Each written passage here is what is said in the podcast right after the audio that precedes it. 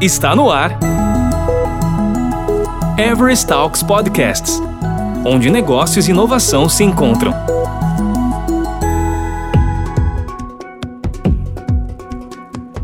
A Databricks está liderando um novo paradigma de dados, o Data Lakehouse, e a proposta é construir uma plataforma usando os melhores recursos de data warehouses e data lakes. Interessante, não? Para entender como essa arquitetura de dados funciona na prática, convidamos Pedro Leite Guzmão e Matheus Araújo Gava, ambos Data Engineer na Everest Brasil, e Vanessa de Souza Oliveira, Data Architect na Everest Brasil. Olá pessoal, sejam muito bem-vindos a mais um Everest Talks. Eu sou Matheus Gava, estou no meu primeiro ano aqui na Everest trabalhando como engenheiro de dados e também estou acompanhado nesse podcast pela Vanessa e o Pedro. E juntos nós iremos tomar um café à beira do Lake House. E antes da gente começar a conversar sobre o nosso tema principal, Vanessa, conta um pouquinho pra gente sobre você e sobre sua caminhada nesse universo de dados. Claro, Matheus. Eu tenho aí na área de tecnologia aproximadamente 11 anos desses 11 anos, 9 anos aí dentro da Everest, e aí trabalhando especificamente com dados, né, com Data Warehouse, depois Data Lake, Hadoop, e aí até chegar agora na, na arquitetura de Lake House, mais ou menos aí uns 6 ou 7 anos. E agora eu vou deixar o Pedrão se apresentar um pouquinho aí também para o pessoal. Show, Van. Fala pessoal. Tudo bem, Vanessa, Matheus? Prazer estar aqui no podcast. Ótima oportunidade. Como já foi dito aí, meu nome é Pedro, atualmente sou engenheiro de dados na Everest há cerca de oito meses. Tenho uma bagagem de TI na parte de infraestrutura, na parte de suporte N1, N2, aproximadamente desde 2008 comecei nessa área. Também tenho experiência com implantação de software de gestão inteligente RP. E atualmente trabalho na engenharia de dados é, em cima do conceito Lake House. E já que o Matheus convidou todos aí para tomar um cafezinho à beira do Lake House, nada melhor do que eu falar sobre ele agora. O Lake House é uma nova arquitetura de gerenciamento de dados, né, que surgiu de forma independente em muitos clientes e atualmente tem vários casos de uso. É uma nova arquitetura aberta que combina os melhores elementos de data lakes e data warehouses, a fusão dos data lakes e dos DWs em um único sistema vai significar que as equipes de dados vão poder se mover bem mais rápido, pois eles vão poder usar os dados sem precisar acessar vários sistemas, né? E acredito que isso seja um ponto crucial. Ele também oferece controle de versão de dados, governança, segurança, aquelas propriedades ACID que são necessárias mesmo para aqueles dados que não são estruturados. Isso é bem importante que seja lembrado. ACID não é só para relacionar. O Lakehouse tem várias características aqui dentro da Squad. Fala aí, Matheus, Van a gente elencou algumas que a gente acha que realmente são aquelas características top do conceito Lake House, tem várias, tá? Mas a gente acha que suporte a transações, governança do esquema, suporte ao BI, a galera que trabalha com ferramentas como Power BI acessa direto da origem os dados, o armazenamento em computação em classes separados, né? Existe um desacoplamento mesmo na computação do armazenamento, o formato dos arquivos são abertos, como os famosos parquês, suporte para dados não estruturados, semi-estruturados, os estruturados, evidentemente, suporte para diversos tipos de workloads, de machine learning, data science, análise SQL, e claro, streaming de ponta a ponta, né? Hoje em dia, relatório em tempo real é necessidade, é norma em muitas empresas, em muitas companhias. Então, o pessoal aí está querendo isso para ontem, né? Então, realmente essas características são as top que nós elencamos e Avants, Van, na verdade você tem uma experiência com DW Data Lake aí na sua carreira, né? Você consegue diferenciar bem aí esses carinhas pra gente, né? Sim, sim, Pedro. Como eu disse, no começo da minha carreira, trabalhei muito com Data Warehouse, né, ali com o mapeamento dos sistemas transacionais, para montar as cargas em ETL, para alimentar um DW, um Datamart, né? Só que tudo isso era um processo que não era tão ágil, né, tão flexível à mudança, por exemplo, a novos tipos de arquivos, a novas fontes de dados. E a gente tinha em cima dessa arquitetura acoplado basicamente um BI, né? E aí olhando muito para o que aconteceu no passado e não para o que aconteceu no futuro. Aí com a revolução digital, a gente foi tendo novas fontes de dados, novos tipos de dados e foi tendo aí a necessidade de ter uma arquitetura que permitisse analisar e tirar insight desses dados e também, além disso, fazer previsões sobre o futuro. É aí onde entra a arquitetura de Data Lake, né? Onde é um lago e a gente vai colocando ali todas as nossas informações para dali as áreas de analytics, né, de BI, machine learning, tirar os seus insights. Então as, as informações ficam ali no seu estado natural e a, quem precisa ler formata a informação no, no, no formato que, que a pessoa precisa para utilizar. Quando a gente começou a ir para o Data Lake, a gente percebeu que sentimos falta de algumas coisas que existiam no, no Data Warehouse e não tinha mais no Data Lake. E aí vem a arquitetura Lake House trazendo aí o melhor desses dois mundos. É, pessoal, acho que vocês conseguiram dar um overview bem legal aí sobre o Lake House, né? Passando desde a da parte histórica e contando um pouquinho das limitações que surgiram aí com os DWs e Data Lakes. E a proposta, né, da arquitetura Lake House em combinar aí, vamos dizer assim, o melhor dessas duas arquiteturas, né, como vocês bem, bem disseram aí, combinando algumas características aí do Data Lake, como formato aberto, o armazenamento, processamento paralelo, a possibilidade de a gente realizar aí processos de machine learning e, e inteligência artificial, né? E também aí a parte do DW, onde a gente já tinha o controle de transações, auditoria, né, governança, qualidade de dados. Com a vinda né, dos, do, do Lake House, né, quer dizer que os DWs e os Data Lakes morreram? Né? Assim, é claro que não a gente sabe que não existe bala de prata, né? Então não, não tem uma, me uma melhor arquitetura para todas essas situações, né? Cabe a nós, né, engenheiros, aí, arquitetos de dados, ter esse feeling, né, essa sensibilidade em saber escolher né, uma melhor arquitetura em detrimento da outra, né? Sempre pensando aí com base nos requisitos do nosso projeto. Pois bem, mas como a gente pode implementar de fato um Lake House, né? Como a gente está fazendo, na verdade, isso aqui no nosso projeto, né? Uma das maneiras da gente implementar o, um Lake House é através aí da dupla, né? Databricks e Data Lake, que é o que a gente está utilizando hoje aqui no, no, no projeto. Exatamente, Matheus. Hoje no nosso projeto a gente tem um casamento ali, né, do, do Databricks como a nossa plataforma de processamento. A gente também utiliza ela como camada lógica, né, onde a gente utiliza para servir os dados tanto para o time de BI quanto para o time de Analytics. E junto com, com o Databricks a gente tem o Data Lake, né, como arquivo de, como camada de, de dados, né, onde a gente utiliza as features principais dele, como suporte a transações ACID, onde a gente tem os dados, as transações isoladas e com consistência, então não, não tem nenhum tipo de quebra no nosso dado, o Schema Enforcement, que garante a estrutura do nosso, do nosso dado, então se o dado veio com colunas a mais do que estava previsto, ele lança um exception, e já o Schema Evolution, que tem exatamente ao contrário, né, ele permite a adição de novas colunas nos dados quando a gente coloca um comando lá, no nosso caso no notebook, sem que precise se alterar o, o código para fazer esse tratamento. O time travel, onde a gente consegue tirar versões da nossa tabela quando ela sofre algum tipo de atualização. Então, com isso, caso tenha uma ingestão nova na tabela e aí fala, putz, esse dado não ficou legal, isso aqui está errado. Então, é possível se voltar para a versão anterior, fazer um insert ou um psearch nessa informação e com isso tornar essa última versão. A possibilidade de atender às normas de GPDR compliance, né, o LGPD, porque você consegue ali pegar as informações sensíveis, ou mascará-las, ou deletar elas da, da base de dados. E a parte que o Delta traz de otimização de leitura, que é a questão do data skipping e do Optimize the Order, a gente consegue, passando uma coluna para ele, ele colocar todas as informações que estão relacionadas dentro de um único arquivo Parquet e, consequentemente, fazer uma leitura muito mais rápida desse dado já que por trás dos panos o, o, Delta tem uma camada de logs, né, onde ele consegue olhar e falar assim, ah, legal, essa minha informação está dentro daquele arquivo parquet. Além disso, a gente tem aí a simplificação das arquiteturas que a gente tinha antes, quando a gente olhava para o mundo de Data Lake. A gente tinha umas arquitetura, arquitetura Lambda, por exemplo, onde tinha uma parte super complexa ali de, de dados flash para você fazer o processamento em streaming do seu dado, depois de uma camada batch para fazer o processamento em batch, depois precisava unificar esses dois mundos. Hoje isso tudo foi simplificado aí utilizando o Delta Lake e o Databricks.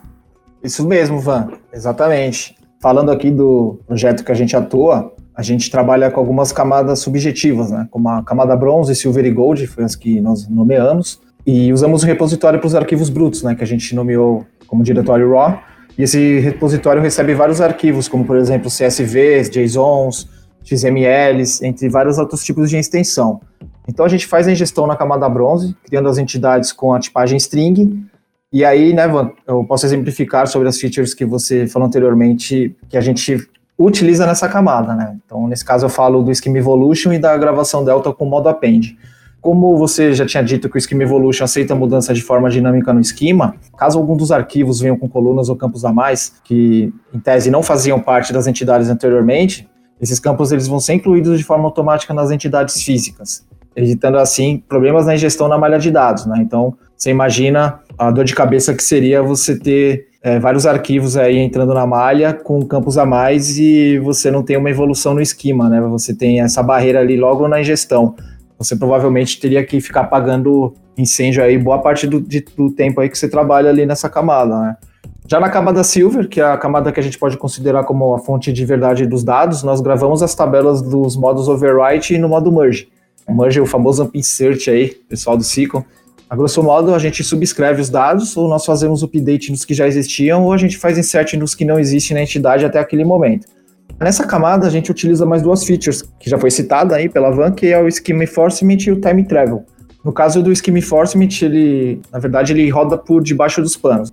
Caso ocorra uma tentativa de escrita de um esquema diferente, o Delta lança uma exceção para garantir que os dados não vão ser corrompidos. Né? Ele não vai permitir que seja feita essa escrita, que seja feita essa gravação. Ele funciona como uma trava, na verdade. Já o Time Travel a gente usa para reversão e auditoria de dados. A gente pode é, usá-lo para fazer rollback dos dados em caso de erros e também para analisar o comportamento de um determinado atributo. E já na camada Gold, a gente também grava como overwrite e merge, e essa camada é a nossa camada consolidada. A gente tem os dados agrupados lá, com vários tipos de métricas, e esses dados ficam disponíveis para o consumo, para o pessoal da área de BI, para que assim os cientistas de dados, os analistas de dados, possam extrair os insights para gerar solução de negócio.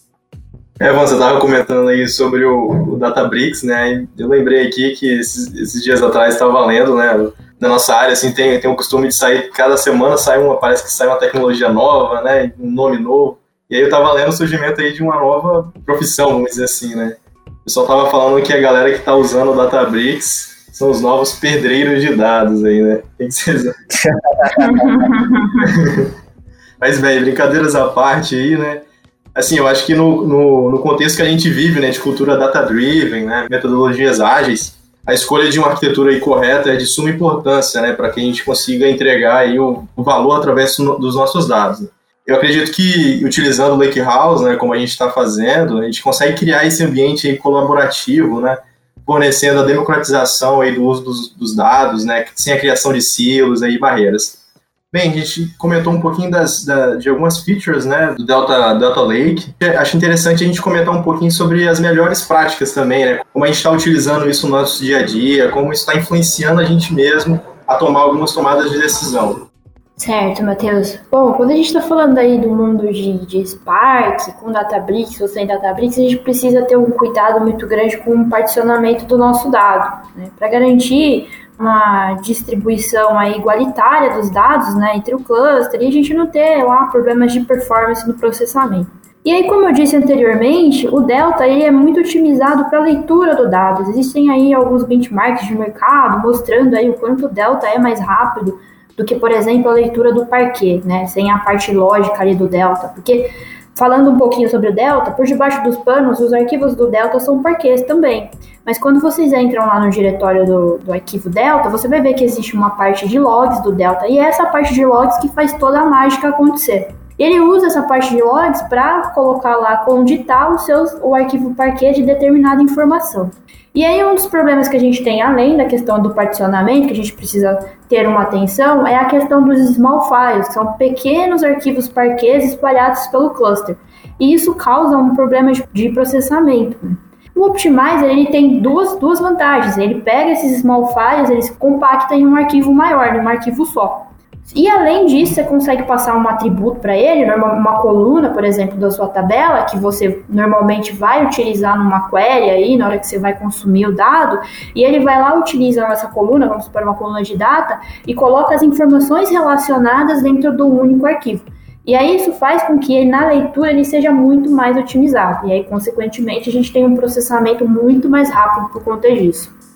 Ah, legal, Van. E eu posso até falar um pouquinho aí sobre a parte. Você falou de optimização, né? esses caras aí essenciais, sensacionais também. Eu posso falar também que a gente também utiliza aqui o Vacum, né?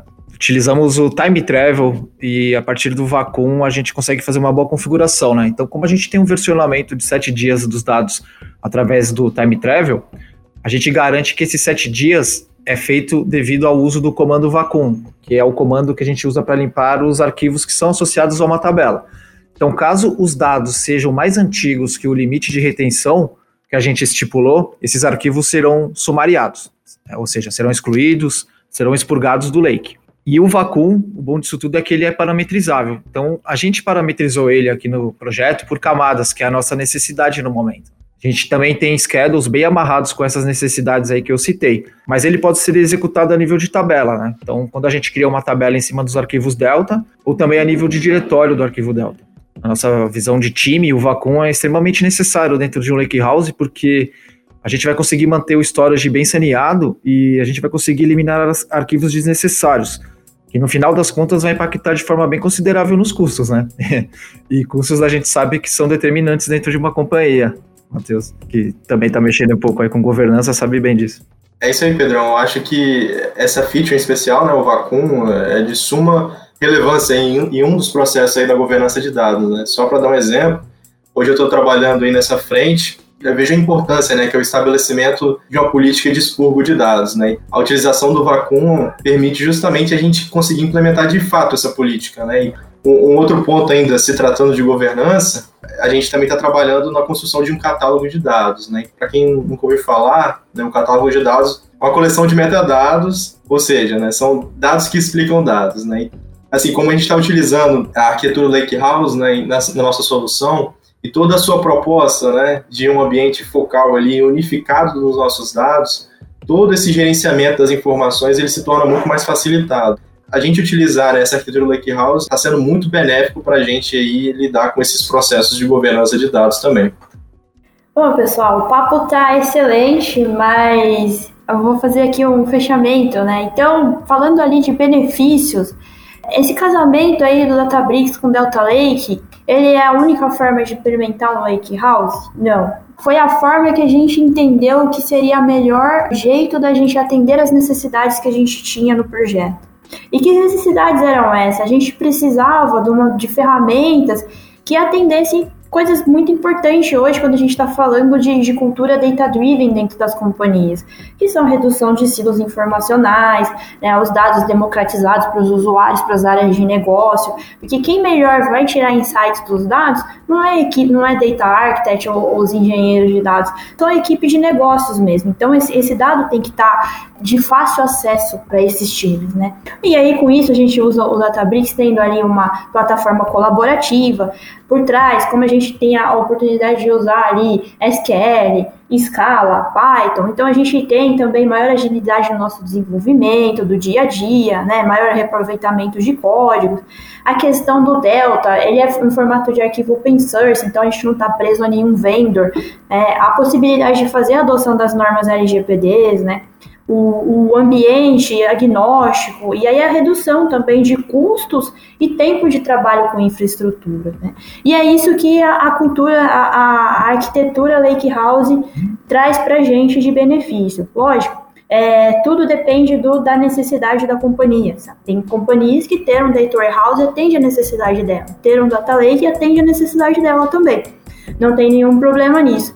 Mas essa é, é a gente conversou um pouquinho sobre o que, que a, a arquitetura Lake House trouxe de benefício para o nosso projeto. É, eu gostaria de agradecer aí o, o, nosso time né, do projeto. Estamos eu, Matheus e Pedro, mas temos outras pessoas também. Também agradecer o time do, do cliente, né, que possibilita a gente a implementar esse projeto. E ao time de Data Analytics da Everest, que possibilitou a gente fazer aí esse Everest Talks. Foi um prazer, pessoal, e até a próxima. Beleza, pessoal. Obrigado. Até a próxima. Até mais, galera. Foi um prazer participar aqui do podcast. Você ouviu Everest Talks Podcasts, onde negócios e inovação se encontram. Toda semana tem novidades por aqui. Até lá!